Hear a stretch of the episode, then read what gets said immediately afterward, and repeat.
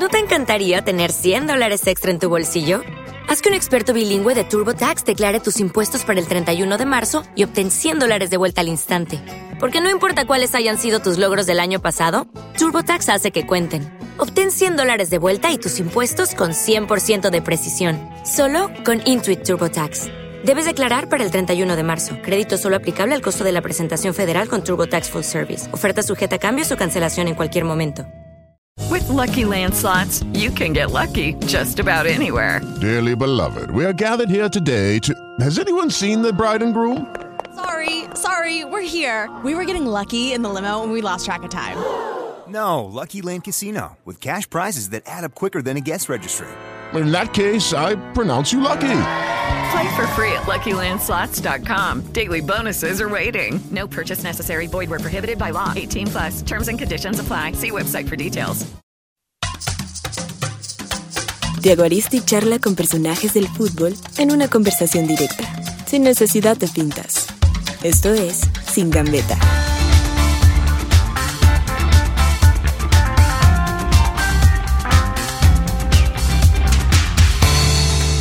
Fútbol sonoro del blog de Tiago Aristi. Okay, round two. Name something that's not boring. A laundry?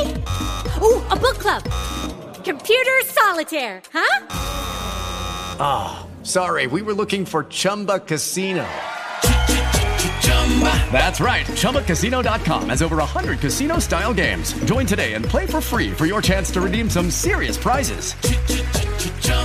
ChumbaCasino.com. No purchase necessary. Full prohibited by law. 18 plus terms and conditions apply. See website for details. Una gambeta es la herramienta que tiene el futbolista para eludir, para driblar, para pasar. Y hoy queremos hacer una charla sin gambeta, una charla en la que podamos hablar de temas humanos, de temas personales, con un invitado muy especial. Hoy nos jugamos una final porque hablamos con un técnico del fútbol profesional y a quien conocemos hace muchos años, a quien le conocemos historias, triunfos, derrotas. Y hoy queremos hablar con Alejandro Restrepo, no el técnico de Nacional, el técnico, el amigo, el hijo, el profesional, el ser humano. Alejo, ¿qué tal hermano? Bienvenido a Fútbol Sonoro, al podcast del blog de Tiaguaristi. De pronto alguna vez vio por ahí que, que estamos haciendo este proyecto y le llegó la hora a usted, hermano, de la, de la entrevista y la charla. ¿Qué tal? Hola, Santi. Eh, sí, muy contento de ver que, que, este proyecto tuyo va muy bien. Hablabas de que ya son eh, 50 programas y, y tener eh, también la, la, fortuna de estar acá, de poder eh, darle a conocer a la gente esa parte humana que hay detrás de un entrenador, de, de una persona de fútbol, de, de, lo que tú dices, de, de la amistad, de, del afecto, del compartir, de, del día a día que, que, hay detrás de nosotros y poderlo compartir un poco con la gente. Entonces, muy contento de estar y felicitarte por este proyecto. Alejo, gracias. Pasamos los 50 y hoy llegamos a la charla con un entrenador del fútbol profesional, que seguramente muchas personas querrán escuchar sus conceptos futbolísticos de la hora de Nacional, de los jugadores de Nacional y demás. Y creo que eso lo escuchamos pues en todas las ruedas de prensa, en la que también hacemos parte, los colegas y demás. Queremos hacer una mirada un poquito diferente y contar cosas que de pronto la gente no conoce y que son parte de la vida de, Alejandro. Comencemos por la, por la infancia. Vos 282, ¿cierto? Categoría 82. ¿De qué mes y de qué barrio? Para recordar el Alejo niño. Eh, de enero del 82. Yo nací en Medellín, en, Medellín, y los primeros años eh, los viví en el barrio Cristóbal, en la América, los primeros dos años, pero estando pues muy niño, mi familia se traslada al barrio Cabañitas, en el municipio de Bello. Allí después hago toda la primaria, el bachillerato, eh, soy egresado del, del, Instituto Jesús de la Buena Esperanza, Esperanza de Bello. Y después de graduarme del colegio retorno al, al barrio Cristóbal, que es la casa de, de la abuela, donde pues, los fines de semana, las vacaciones, estando niño y adolescente pasaba mucho tiempo y, y donde también nace yo creo que un poco el amor por el fútbol, una, una calle plana donde no pasaban muchos carros, donde jugábamos dos, tres, cuatro partidos al día con los, con los de la edad, con los mayores, y donde tuvimos una infancia muy bonita y, muy sana. También obviamente en Cabañitas, en, en, el colegio, en, Bello también hubo parte de esa infancia, los equipos de fútbol, las escuelas donde empecé a jugar y donde me, donde me eh, inquieté competitivamente también por, por el fútbol. Pero en, en general una infancia, una niñez muy, muy tranquila, muy acompañada eh, por mis padres, por mi familia y donde siento que adquirí muchos valores para la vida. ¿Con quién vivías? ¿En tu casa con quién convivías? Siempre con mi papá, mi mamá y mi hermana, tengo una hermana menor eh, y hasta, hasta que tuve la mayoría de edad viví, viví con ellos. ¿Y qué tipo de niño eras? Porque ahora profesionalmente conocemos a un Alejandro, pero puede que en ese tiempo fuera, fuera diferente. Ahora, ahora serio y tranquilo en esa época. No, yo creo que uno evoluciona y cambia, pero creo que era un niño muy tímido, tranquilo, callado, juicioso. Eh, creo que hay un aspecto que siempre, especialmente en el tema de fútbol, destacaba y era el liderazgo. Era el que quería armar el equipo del salón, el, que estaba buscando cómo nos metíamos a un torneo, el que era inquieto por, por el deporte, no solamente por el fútbol, sino, sino por el atletismo, por el tenis de mesa, por el ajedrez, por la natación. Esto fue infundado por mis padres, que siempre quisieron que, yo tuviera una formación eh, deportiva porque sabían que eso iba a complementar todo lo otro, lo académico. Una persona muy tranquila, responsable, bien guiado por, por esos valores que te digo desde la familia y, y que eh, nunca me había envuelto en, situaciones difíciles o raras, ¿no? Buen pelado, como se dice, porque de por sí el que, el que es el más futbolero, el que juega, el que arma el equipo, también es perezoso, también es de pronto díscolo, y usted era así pero tranquilo, y le iba bien en el colegio. Considero que era un estudiante promedio, pero era no era, eh, no era el de grados de honor, eh, tampoco era el que perdía materias ni el que daba problemas pues a los papás y sobre todo viniendo de una familia donde, donde muchos de mis tíos son maestros, además mi mamá es, es maestra de escuela. Eh, entonces creo que siempre hubo como esa, ese impulso desde el hogar por, por estudiar, por, por, por inclinarse también hacia lo académico, por responder en, en esas actividades del colegio y, es, y de la mano de eso venía siempre el deporte que, que, era mi gran pasión. Entonces también era como irse ganando esas oportunidades de, de, de poder ir a una competición, de salir a un torneo por fuera, de, competir en, en, el club donde estuviera al máximo nivel porque no iba, no iba a faltar y eso iba determinado, condicionado también por cómo me iba en el colegio. Entonces, sin ser el, el, mejor del salón, pero siempre tuve buenas notas y buenas calificaciones. Había rendimiento, había buen rendimiento. Alejo, ¿de qué jugaba? Cuando empezó ya a entender el fútbol, más allá de la recochita de la cuadra, cuando hubo competencia, cuando hubo equipos, ¿de qué jugaba y cómo jugaba? Siempre, no, siempre me destaqué por, por jugar en la parte de arriba. Eh, siempre un media punta, punta, un jugador de banda también, porque era medianamente rápido y tenía buena coordinación. Al final, digamos que en los, los últimos años de competición en, en la liga antioqueña lo hice más como un, como un volante lateral, un carrilero, y me destacaba por, por la buena técnica, por, por entender el juego.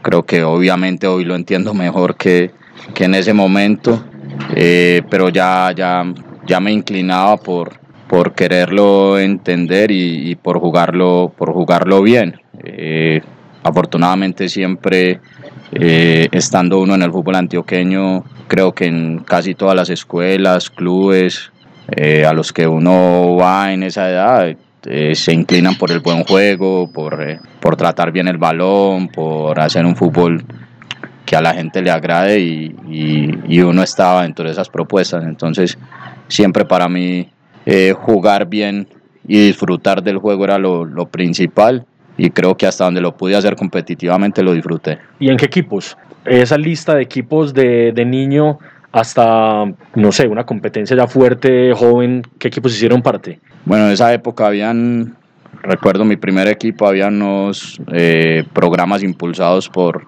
por Coldeportes, por Indeportes, que eran los semilleros deportivos, y yo estaba en esas escuelitas de los semilleros de Bello.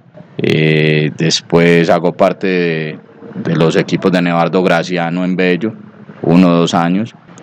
Mucho en los equipos del colegio, en todas las competiciones, y siempre éramos muy fuertes porque era un colegio muy grande muy, y muy deportivo, era muy futbolero. Y después, digamos que ya en, un entorno más competitivo de liga en el Club Sajo, donde eh, eran uno o dos años mayores que yo, Juan Diego González, Mao Molina, eh, y uno los veía como espejo ahí. estuve dos, tres años ahí con el bogotano González y a los 16, 17 años paso ya al, al club estudiantil, en el cual jugué tres años, entre los 17 y 20 más o menos hasta que jugamos en la, en la primera categoría en la liga y, y ya he decidido retirarme a la, a la par. Otros equipos que recuerdo, eh, de, pero en torneos cortos, de, de, del barrio, de, que eran invitacionales, pero básicamente fue, fue en, esos, en esos clubes donde, donde tuve más, más participación. ¿Siempre fuiste de ver fútbol o, o, más de jugarlo o a la par? ¿Fuiste de los gomosos de, de la televisión, de, de, de, la radio también, de los periódicos? O sea, de seguirlo más allá de practicarlo.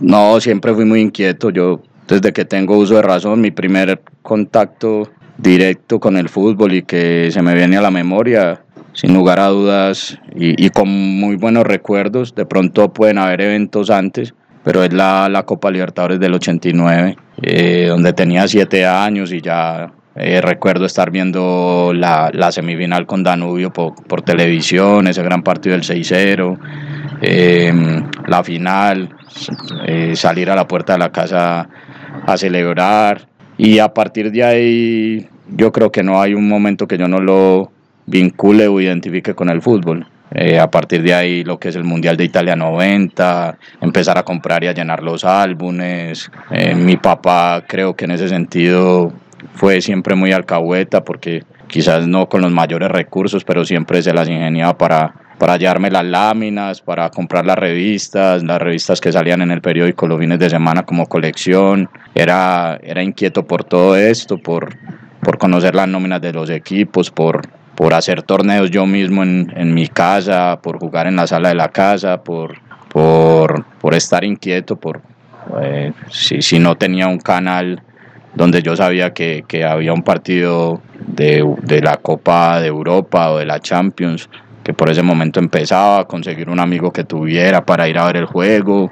Buscar eh, televisor donde lo daban. Sí, sí, o sea, realmente eh, yo creo que desde los siete años que tengo como ese uso de razón y ese primer vínculo con el fútbol, de ahí, de ahí no, no paró nunca más esa, esa pasión por, por conocer del fútbol primero, digámoslo, en, su, en esa parte gráfica, sí. digámoslo así, y, y, después cuando empiezo a estudiar y a, y a inquietarme por, por ser entrenador, por cada día aprender y conocer más ya del juego como tal.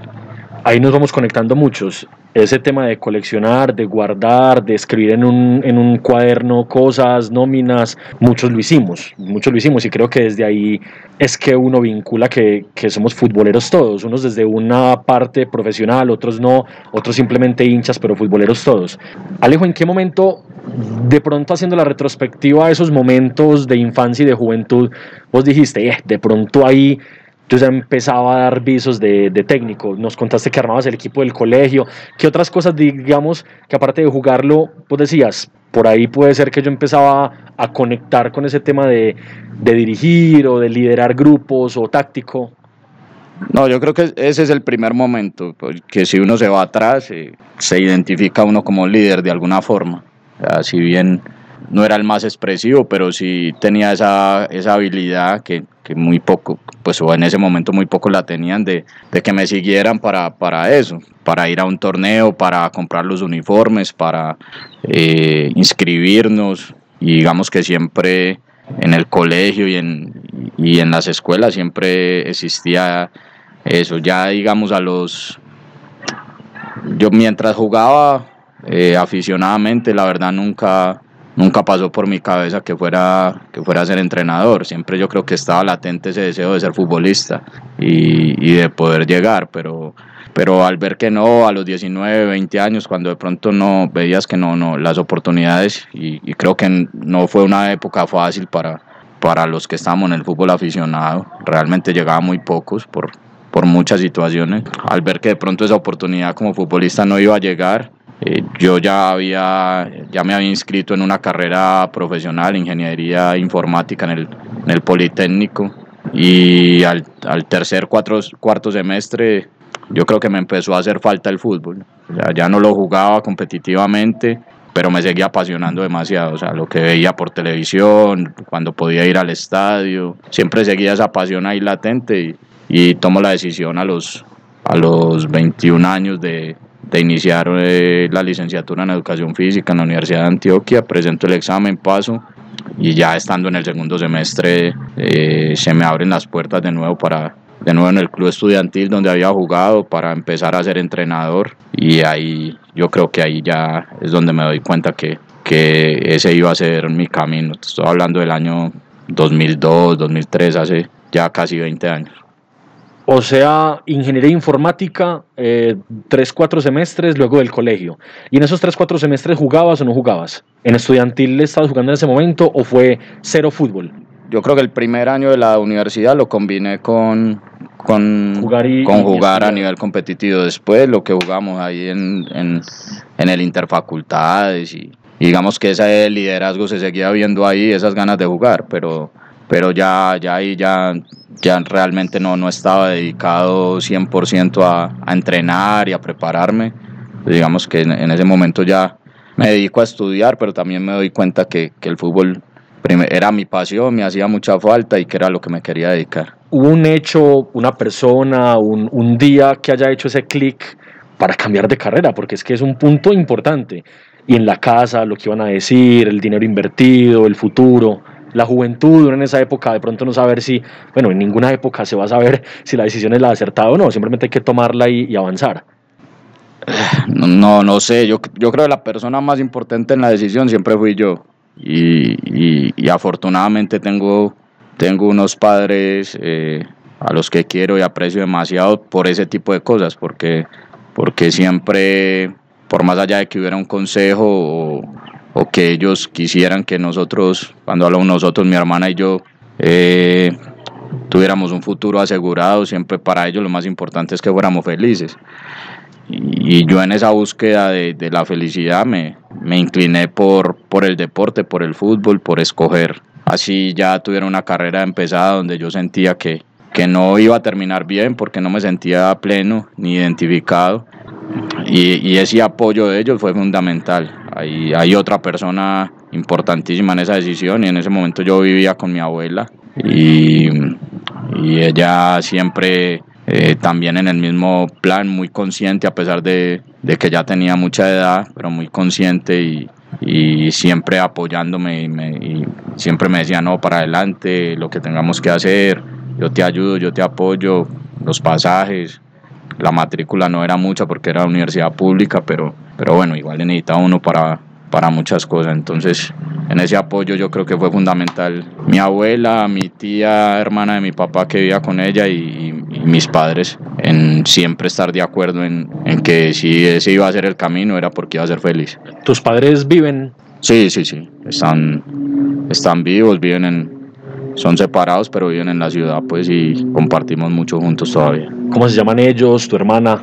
Marta, Guillermo y mi hermana Laura. ¿Qué hace Laura?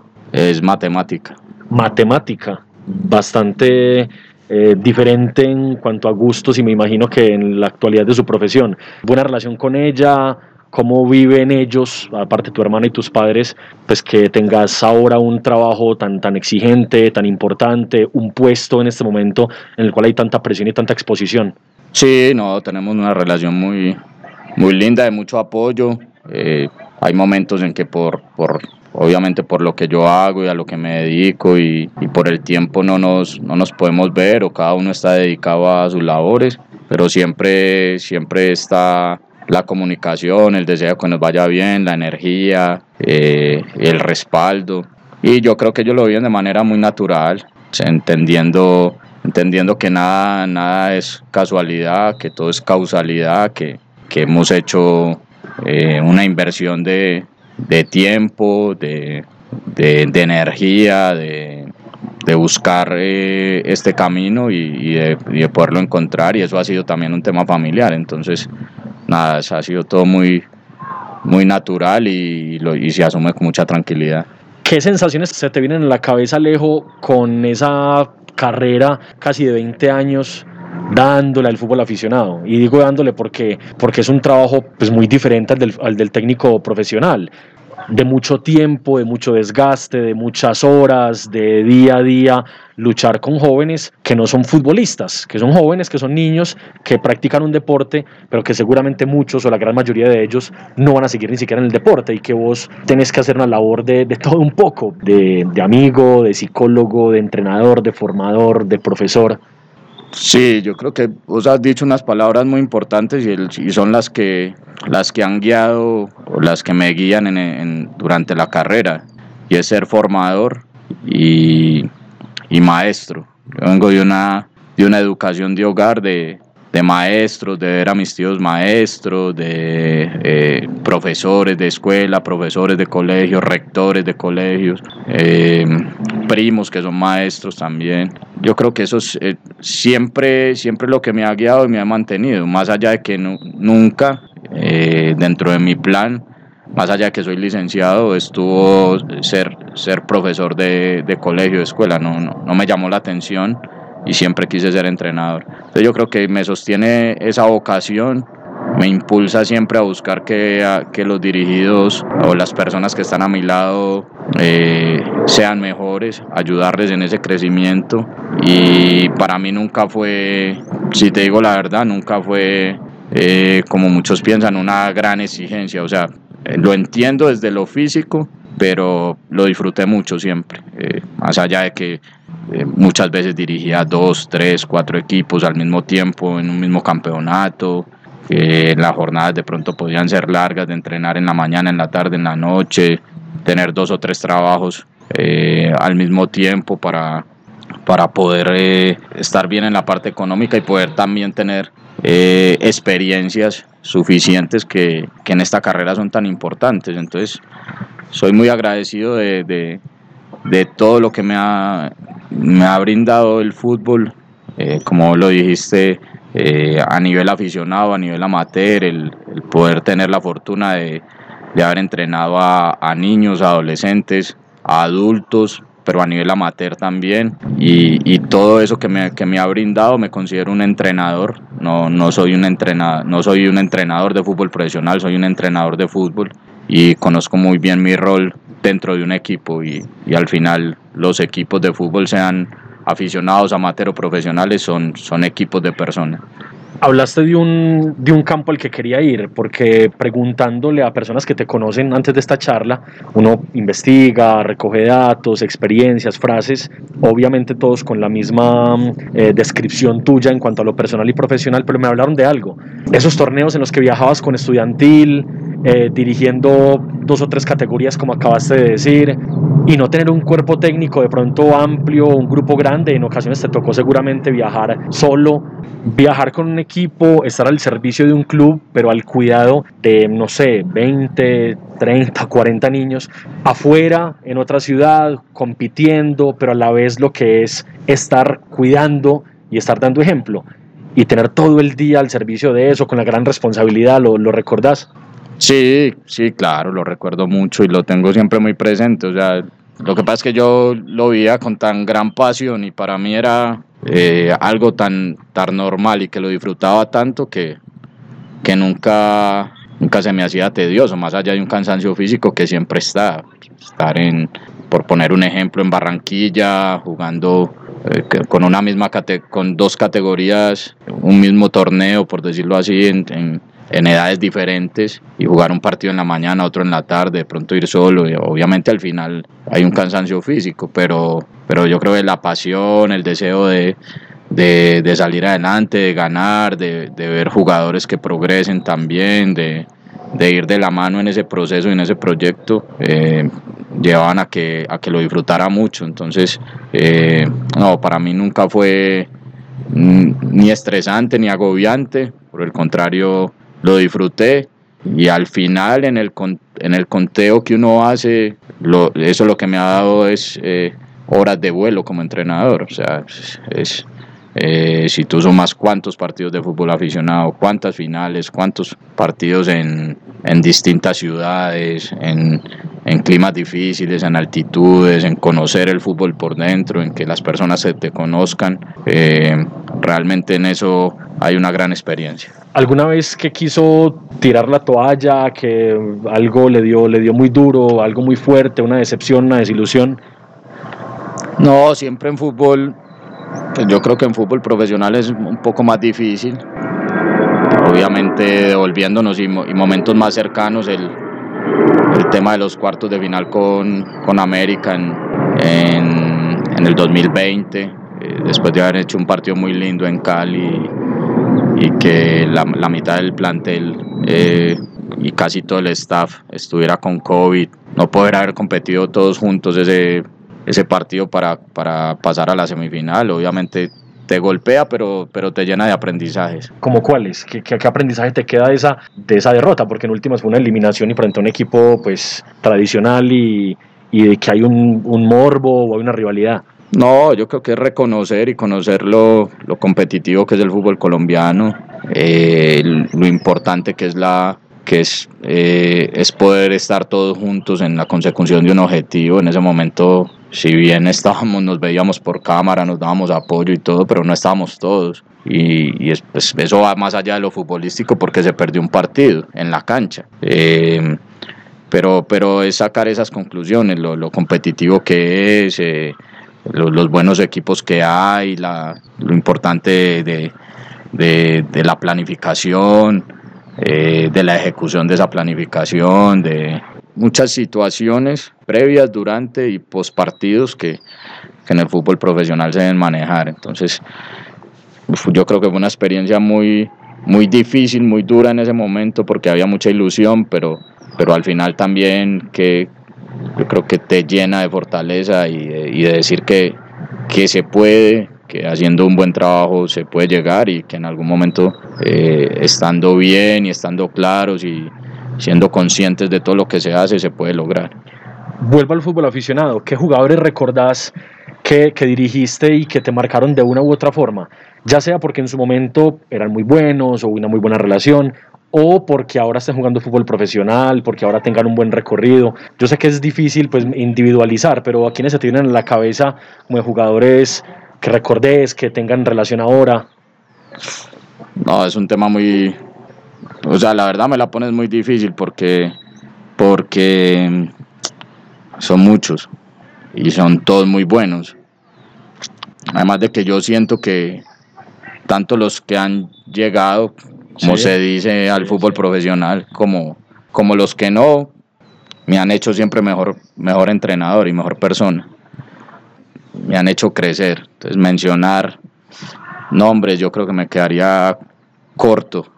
O sea, me quedaría corto y sé que empiezo a decir nombres y yo voy a dejar a muchos que se lo merecen, los bajar por fuera.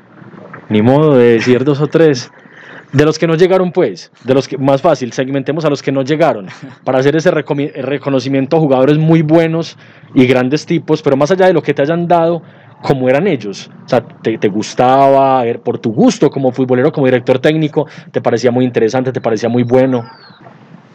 Eh, bueno, no, hay, hay, hay, un, hay un chico que, que yo creo que la gente que estuvo en fútbol aficionado recuerda recuerda mucho, yo sé que todavía inclusive lo, lo, lo está intentando, lo ha intentado de, de, de, llegar al fútbol profesional, pero no ha tenido el suceso que todos sabíamos y, es Brian Guevara eh, en esas selecciones Antioquia infantil, prejuvenil, juvenil. Categoría 96, lo recuerdo en el Pony Fútbol. 96, pero alcanzó a jugar en todas las selecciones de Antioquia, en todas se destacó, creo que siendo un año menor le da un título a una juvenil en, en Barranquilla, pero más allá de todo es, los que estuvimos cerca, es por, por, por la persona que era, por su familia, por el, por el amor que le tiene al fútbol por lo difícil y la gravedad de, la lesión que tuvo en, su, en una de sus rodillas. Y, que a, y que a partir de ahí todo lo que ha hecho de, de, intentar, de luchar, eh, creo para mí siempre ha sido un ejemplo, todavía tengo comunicación y relación con él y una persona a la que estimo, quiero y que, que es un ejemplo para todos. Después, por mencionar nombres, pero no, no me voy a quedar a, a, detener, no me voy a detener por qué, pero los, los David Castañeda, los Roger Martínez, los Cristian Palomeque, Johnny Mesa, Andrés Ricaurte, Juan David Rodríguez, Tomás Gutiérrez, Rivaldo Correa, Sebastián Peñalosa, José Ampudia, es que se queda uno muy corto, John Wilmar Arango, Eduardo Bolaños, Sergio Galeano, y te estoy hablando de, jugadores que tuve en estudiantil y hoy... Y sin hablar de los de Antioquia, por ejemplo, cuando sí, estuviste en selección. No, esa lista con el Indio, eh, Eduardo Atuesta, Jorge Segura, Mateo Puerta, Santiago Ruiz, Santiago Jiménez, eh, Michael Nay, Girán Puerta, Wilson Mateo López, hablando de, tuvimos una gran selección juvenil en el 2014. 2014, sí. 2014, después en el 2015 con Oscar Pérez, campeón de Juegos Nacionales, pero que era verdaderamente un gusto verla jugar en un equipazo, Cristian Echavarría, eh, mira que todos los que te digo, muchos de los que te digo, hoy jugando fútbol profesional, con buenas carreras, una selección Antioquia infantil muy, muy bonita también que jugaba muy bien, con Brian Gómez, Tomás Gutiérrez, Jorvin Ramos, eh, quizás de esa hoy no, no están muy consolidados en fútbol profesional, pero era un equipo muy lindo. Y, yo creo que para, para cerrar y disculparme con los que con los que no he nombrado porque la verdad es, es tratar de hacer memoria con, con todos esos nombres, eh, los, los de hoy más cercanos, porque hoy, hoy conmigo está jugando, por ejemplo, Cristian Castro, que cuando yo llego acá eh, era prácticamente un niño de 17, 18 años, con un montón de sueños, se va a Portugal, tiene experiencia allá y hoy verlo cómo juega con el primer equipo, o por el contrario, Gerson Mosquera, que que, que, lo recibo yo en esa sub-20, era uno de los menores, se fue ganando su espacio, su puesto, después da ese gran salto al primer equipo y hoy, y hoy está en la Premier League y, uno muy especial como Tomás Ángel, que hace todo el proceso desde los 12 años, tuvimos la fortuna de, de haber compartido en estudiantil, él y yo muy niños, casi siempre lo dirigí y hoy tener esa fortuna de compartir con él en el día a día, de, de poder seguirle exigiendo, de, de, de poder complementar eh, todo eso que, que, hemos vivido juntos y que hoy ya en el fútbol profesional eh, nos está uniendo. Entonces, como te digo, se, se, le van viniendo a uno nombres de muchos jugadores que han estado con, con uno. Lastimosamente, pues no poderlo recordar a todos, pero al final todos y cada uno de ellos lo que mejor hicieron fue hacerme mejor a mí. Hey guys, it is Ryan. I'm not sure if you know this about me, but I'm a bit of a fun fanatic when I can. I like to work, but I like fun too. It's a thing. And now the truth is out there. I can tell you about my favorite place to have fun Chumba Casino. They have hundreds of social casino style games to choose from, with new games released each week. You can play for free anytime, anywhere and each day brings a new chance to collect daily bonuses. So join me in the fun. Sign up now at ChumbaCasino.com. No purchase necessary. BGW. Void were prohibited by law. See terms and conditions. 18 plus. Lucky Land Casino. Asking people, what's the weirdest place you've gotten lucky? Lucky? In line at the deli, I guess? Aha, in my dentist's office. More than once, actually. Do I have to say? Yes, you do. In the car before my kids' PTA meeting. Really? Yes. Excuse me, what's the weirdest place you've gotten lucky? I never win and tell. Well, there you have it. You can get lucky anywhere playing at LuckyLandSlots.com. Play for free right now. Are you feeling lucky? No purchase necessary. Void where prohibited by law. 18 plus. Terms and conditions apply. See website for details. Estás escuchando el podcast Fútbol Sonoro del blog de Tiago Aristi. El blog de Tiago Aristi y su podcast Fútbol Sonoro es de quienes lo apoyan. Invitados, colaboradores, oyentes y patrocinadores. Puedes sumarse invitándonos a un café por medio del código QR que tenemos en el sitio web www.elblogdetiaguaristi.com. A todas las personas que han apoyado este proyecto con un aporte económico, con difusión en las redes sociales o hasta con un mensaje de retroalimentación, muchas gracias. Por usted seguimos adelante haciendo periodismo deportivo. Esta parte había que hacerla lejos porque porque es hablar de, de, gente y de futbolistas que, que, el hincha, que el aficionado, que el oyente ubica en este momento, unos con una carrera más adelante, me refiero a, a, edad, a categoría, otros con más, con más logros, otros que de pronto no están jugando ahora, pero están intentando y quieren, pero que esos nombres y esas historias pues influyen en tu vida y en tu carrera y vos en ella. Entonces yo creo que hay, hay una historia que recorrer y hay que conocer que el técnico que llega al profesionalismo no llegó de, del aula de clase a dirigir a Nacional o a dirigir a América o a dirigir a cualquier equipo en la A o en la B. Yo creo que todos tienen un recorrido muy largo de fútbol aficionado, de ser asistentes, de integrar otros procesos, o sea, porque vos tenés 40 años, ahora, bueno, 39, ¿cierto? 39, pero en esos 39 le has dedicado al fútbol el 85-90% de, de, de tus años, y en eso hay un montón de historias y de conocimiento y de recorrido. Sí, claro, como, como tú dices, yo creo que yo no soy un, una persona que, que, que, se vanagloria de, de haber formado a alguien. O sea, realmente yo, como vos lo dijiste, siento que cuando uno está en un proceso eh, es, de, es, es en doble vía. O sea, tanto yo le ayudo al jugador a que se forme, como él me ayuda a mí a seguirme formando y a seguir aprendiendo. Y muchas veces es un periodo corto de seis meses, de un año, porque el fútbol es así, a veces cambias de categoría, te vas para otro club, el jugador cambia y se va, pero lo más importante siempre es la relación que queda para la vida. Y, y yo creo que la mayoría de los que te nombré, lo más importante hoy es que eh, donde nos vemos, eh, nos damos un abrazo, nos felicitamos y recordamos todo eso bueno que, que siempre hicimos. Entonces es qué, qué, qué, queda en la persona más allá del jugador de fútbol y, y yo creo que en eso yo debo agradecerle muchísimo a la vida. En el 2013, quien habla llega a la Liga Antioqueña de Fútbol a trabajar en el área de comunicaciones y se encuentra con Alejo y nos conocemos, Alejo como director técnico, yo como eh, jefe de un área de comunicaciones y tuve la oportunidad de conocer a Alejo compartiendo afuera, tanto en la cancha como en el camerino, como también tuve el honor de hacer parte de algunas charlas hasta técnicas, Alejo, yo, yo aporté también, yo aporté también a armar titulares. Y nos tocó compartir eh, competencia afuera, hotel, concentración y demás.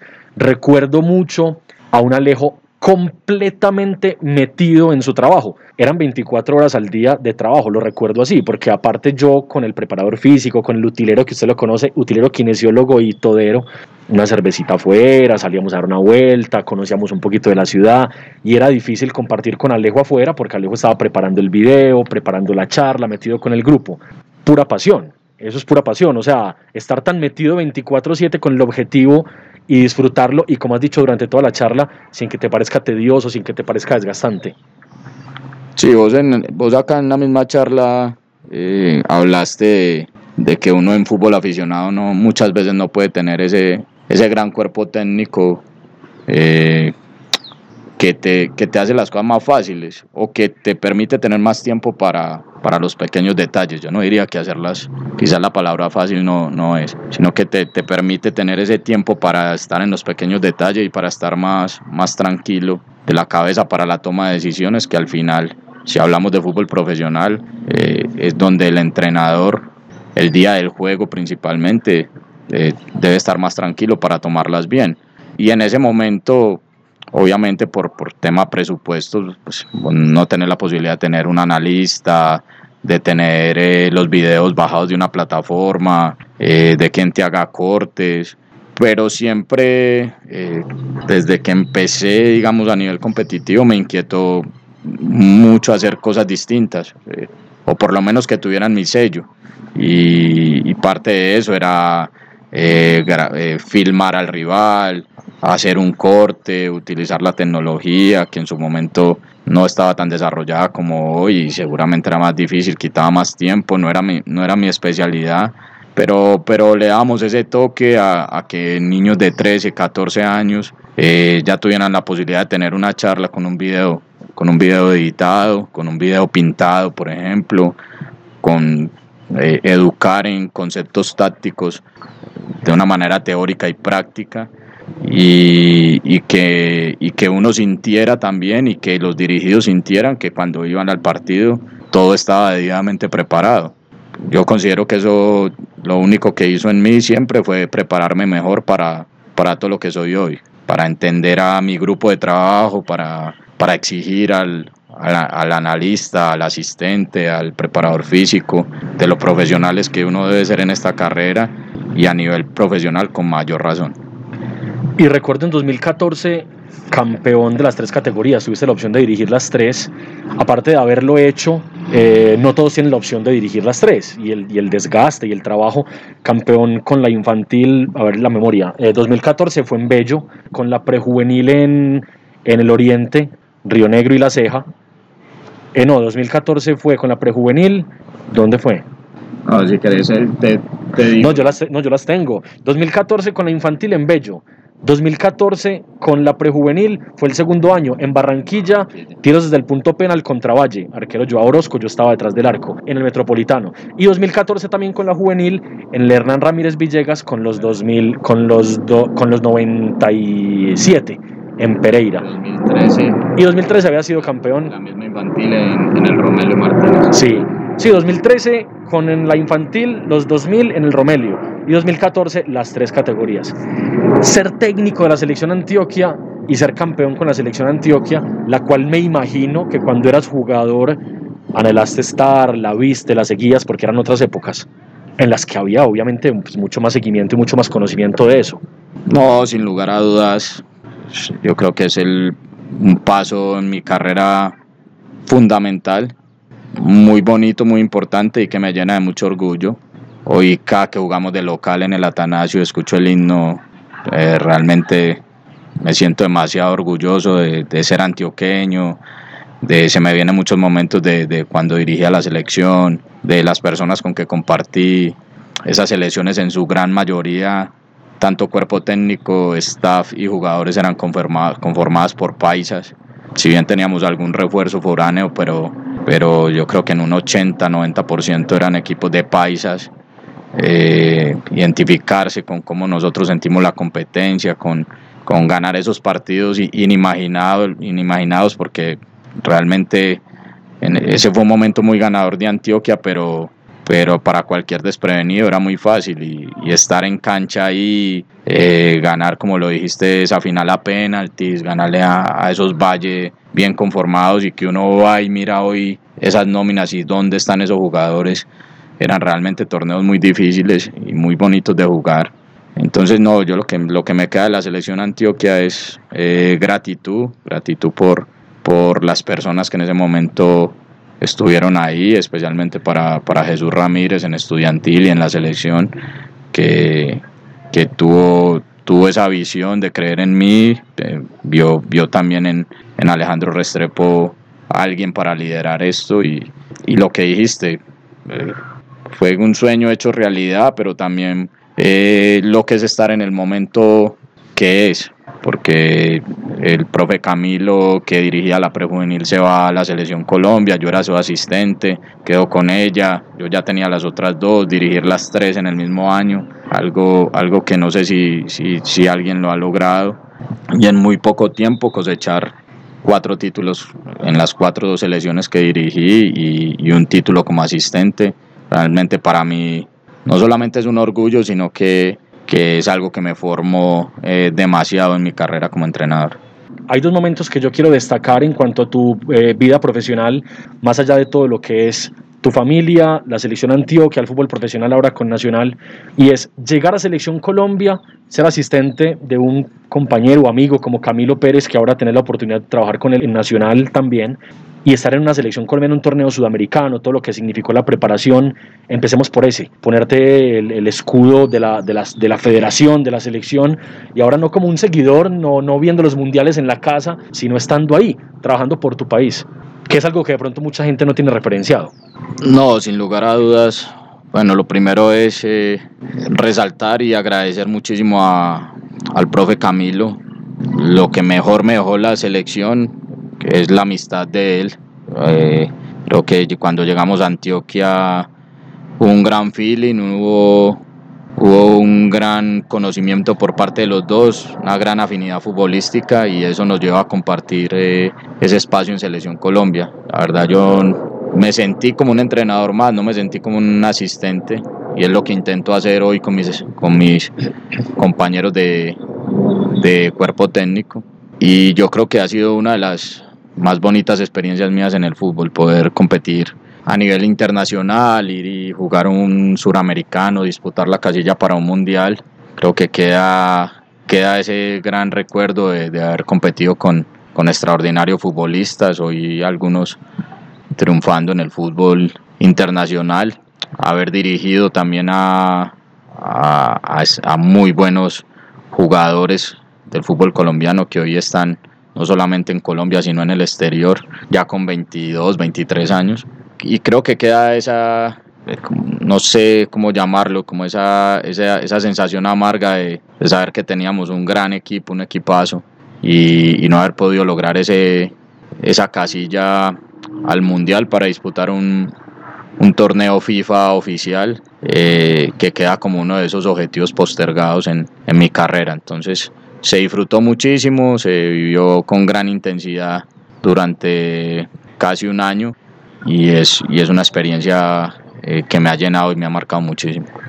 Hablo de nombres yo porque quiero que la gente se ubique, porque seguramente usted habla de unos nombres en su cabeza, grandes equipos, yo los tengo, pero la gente no se ubica de pronto. Solamente por mencionar, en ese equipo, John Hanner Lucumí, ahora en Bélgica, Carlos Cuesta, ahora en Bélgica, eh, Jorge Carrascal también eh, en River Plate, eh, Edwin Cetré, entre otros jugadores, obviamente los tengo muchos en la cabeza, pero importantes, eh, Steven Vega ahora figura en, en, Millonarios.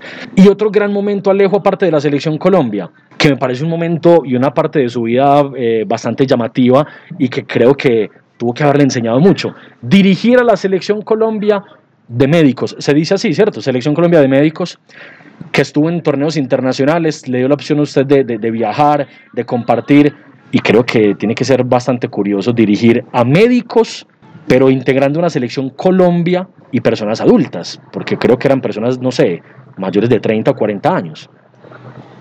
Sí, sin lugar a dudas, eh, también uno de, uno de los momentos más bonitos y de más crecimiento en mi carrera por, por muchas situaciones que voy a intentar rápidamente decirlas. Eh, proyecto que arranca en el año 2014, 2015 como, como Médicos Colombia, hoy, hoy ya es Médicos Antioquia, liderado por mi gran amigo César Torres, y, y del cual comencé a ser parte eh, también como un amigo de, ellos, de, de, viajar al primer mundial que fue en el 2015 en, en Los Ángeles, en Long Beach, en los Estados Unidos, y de ahí empezar a conocer lo que, lo que después fue un gran proyecto, una gran ilusión y un gran sueño de, de, de buscar ser campeones del mundo y en algo que quizás la gente pensara, no, pues, médicos jugando fútbol, no es, no es competitivo, ¿cómo así? Pero realmente cuando,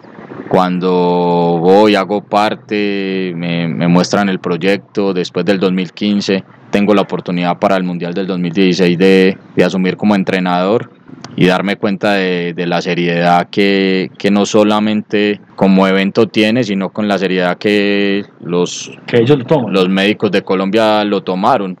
La preparación que tuvimos, gente en distintas partes del país preparándose para estar, hacer un, un selectivo, eh, ir, ir buscando en cada región esos, esos elementos que hicieran parte y pudieran destacarse para tener un equipo competitivo. Y durante cuatro años haber sido eh, la cabeza de este grupo 2016, 17 y 18 en, Barcelona donde eh, nos eliminan a, a penaltis para ir a semifinal, después en en Leogan en Austria, donde también perdemos para ir a semifinal a penaltis, y, y, en 2018 en Praga, donde teníamos un gran equipo y, y, no, pudimos, no pudimos tampoco avanzar a fases finales, pero, pero queda esa experiencia de, de poder eh, haber conformado grandes selecciones con grandes personas, haber dejado excelentes amigos, mm, enseñanzas de de ver a gente muy prestigiosa en su,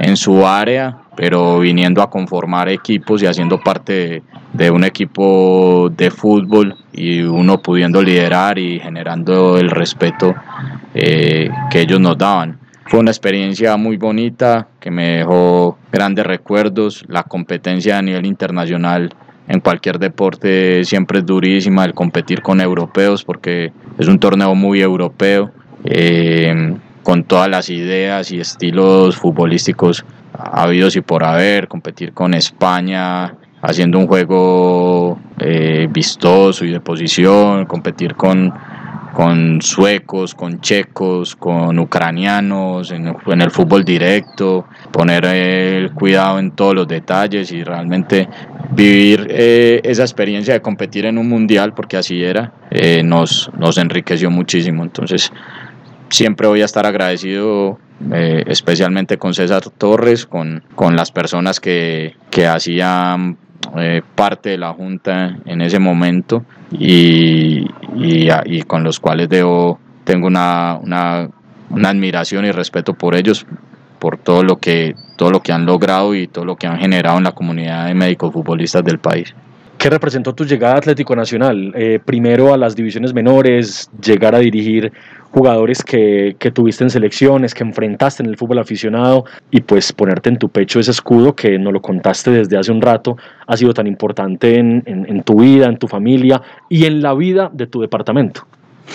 No, representa muchísimo, pues llegar al, como, como iniciamos la charla, llegar al equipo con el cual inicia como esa eh, como esa conexión con el fútbol a los siete años, que uno, eh, uno está viendo a Pacho sentado en el banco, a, René atajando los penaltis, a personas que hoy están aquí compartiendo con uno y, que en ese momento eran, eran ídolos.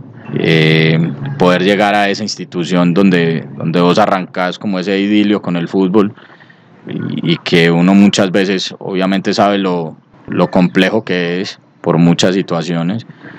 Tener esa oportunidad de llegar, creo que cuando Nacional me invita por medio de Jaime Barrientos, no lo dudo, lo, lo tomo con mucha felicidad, con, con la conciencia de, de, la bonita oportunidad que me estaba llegando y, y, creo que desde el primer día hasta hoy disfruto de cada minuto de poder estar acá, de, de disfrutar la sede, de disfrutar a las personas que trabajan aquí, de mis compañeros, de representar a este, este gran club, de representar a, la afición que tiene Atlético Nacional, de representar a muchos de mis amigos con los cuales iba al estadio, celebré títulos, que hoy cada que antes de empezar un partido o cuando termina me llenan el celular de, de mensajes, de, de, alegría, de respeto, de admiración y eso para mí eh, realmente no tiene precio un llamado también, ya usted estando en Nacional, que fue el llamado a ser el director técnico del equipo profesional. Seguramente muchas de las personas que no conocen esta historia que estamos contando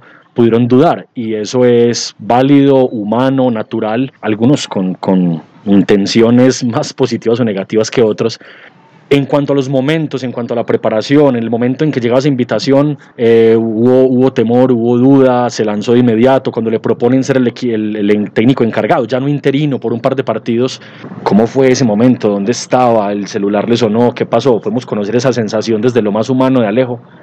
Lo primero es que, bueno, fue en, reunión con el presidente y expresa primero cuál era el proyecto y después eh, cómo podíamos hacer parte de él. Yo creo que la sensación fue, pues obviamente, de mucho orgullo, de mucha alegría de que, de que una institución tan grande crea en mí y me, identifique como, como el líder deportivo del proyecto.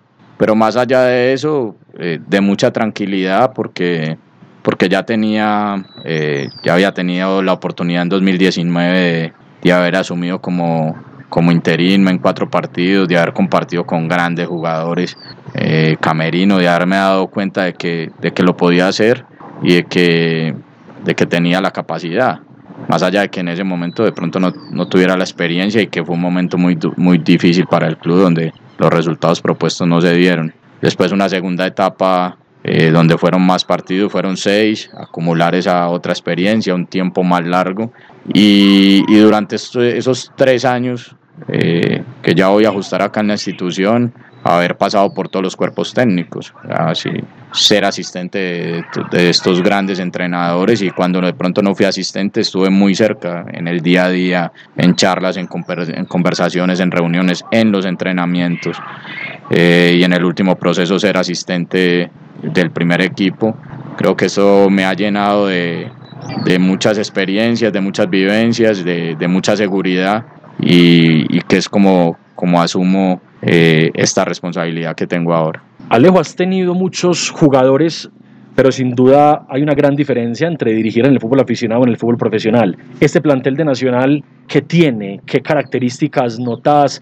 ¿Qué te engancha? ¿Qué te identifica con un plantel pues plagado de grandes jugadores y de muchas experiencias, porque ellos vienen de otras experiencias nacionales e internacionales y se encuentran ahora pues con tu, con tu forma de trabajar.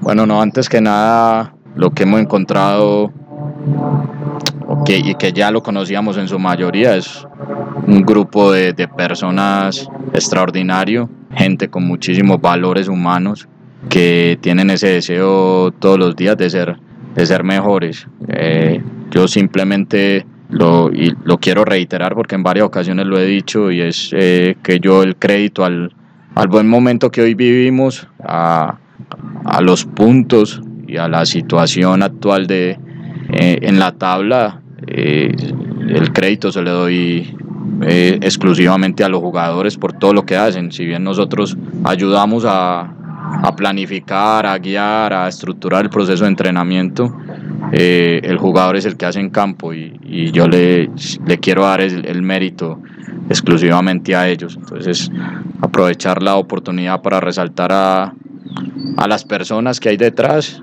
eh, y a los buenos futbolistas que tenemos.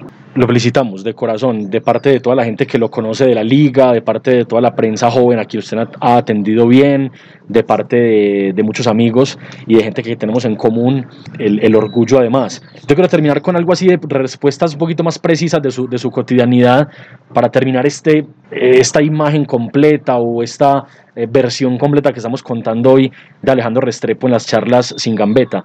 Cuando se logra desconectar, eh, prende el televisor y aparte de fútbol, ¿ve algo o, no hay nada? Serie, película, ¿qué tipo de cositas le gustan?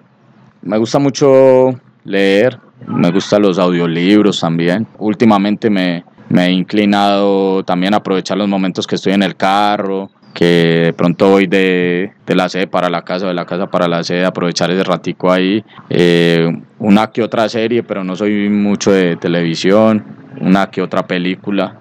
De vez en cuando una lástima pues con el tema de pandemia, el cine, porque, porque me gusta ir y compartir. Pero no, me gusta mucho estar en casa, me gusta eh, compartir con, con, mi novia, con mis amigos, con, con la gente cercana.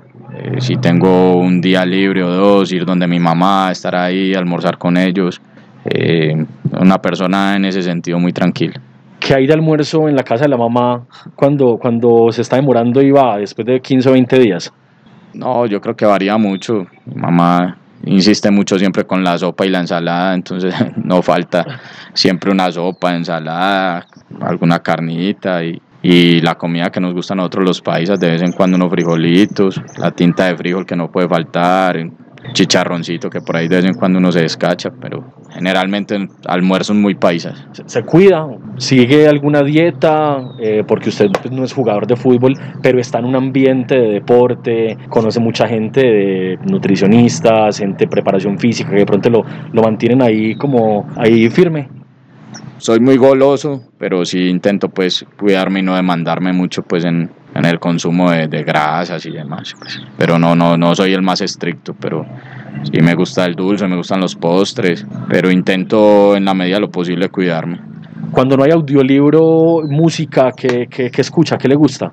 Me, yo soy muy crossover, pero por ejemplo, para estar ahí en casa, musiquita suave, popcito, a veces rockcito, pero muy suave. Pero también me gustan los géneros colombianos, pues vallenato, sí, para compartir ahí, pasar con los amigos, la salsa, que vos sabes que en el fútbol los jugadores les gusta mucho y uno ahí también se, se conecta. Entonces realmente eh, en ese sentido hay variedad.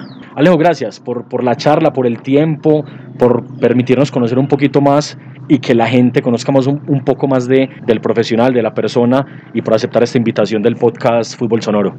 No, Santi, gracias, gracias a ti por, por, por la invitación.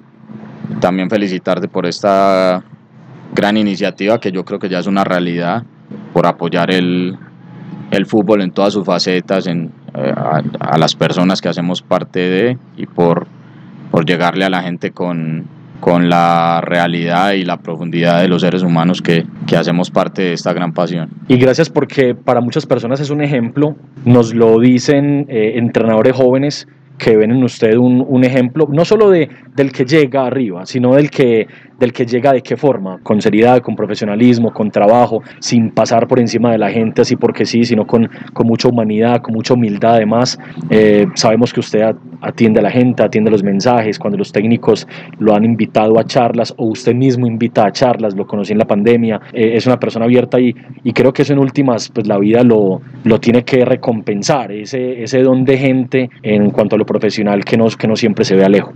Sí, yo creo que vos dijiste una palabra muy clara y es apertura. Ante todos los seres humanos, yo creo que debemos compartir, compartir eh, vivencias, conocimientos, experiencias.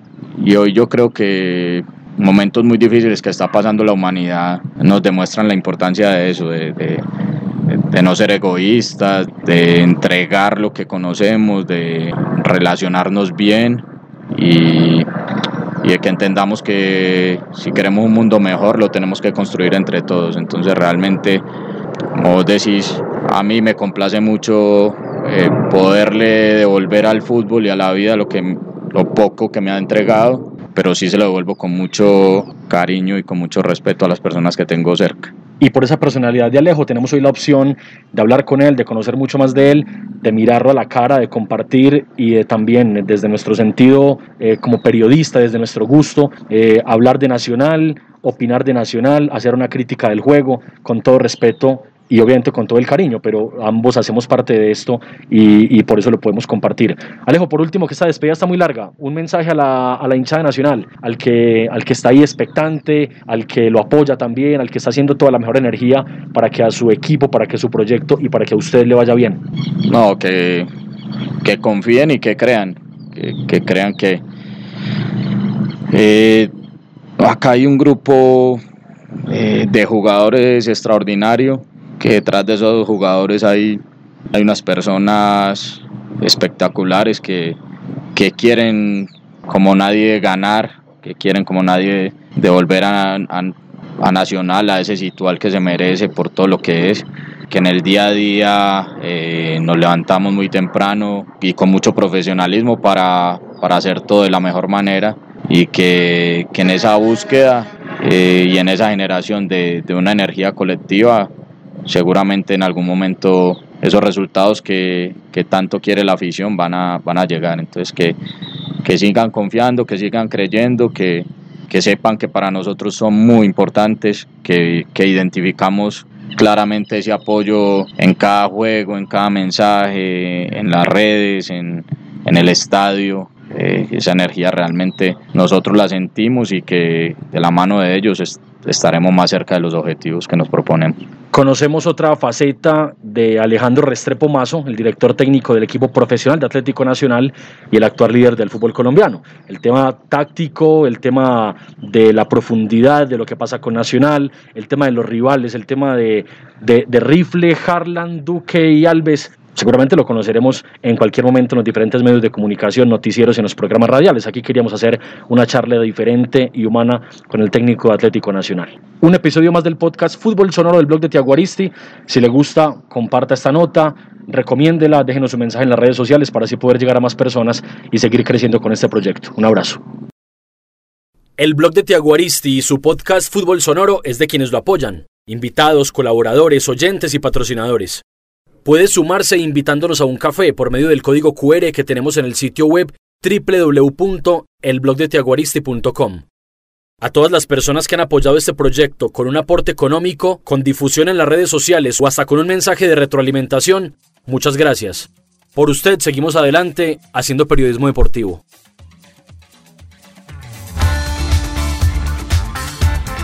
Esto es Sin Gambeta Fútbol sonoro del blog de Tiaguaristi. Escúchanos en Spotify, Apple Podcast, iBox, Deezer, Google Podcast y Spreaker. Producción y realización Santiago Aristizábal. Visita www.elblogdetiaguaristi.com para fútbol escrito. ¿Necesitas ayuda? En O'Reilly Auto Parts te ayudamos. ¿Necesitas algún consejo? Te aconsejamos. Nuestros profesionales en autopartes están siempre disponibles para ayudarte a encontrar lo que necesites. Excelente servicio al cliente es solo una de las ventajas que ofrece O'Reilly Auto Parts. Los profesionales en autopartes. Oh, oh, oh, O'Reilly Auto Parts.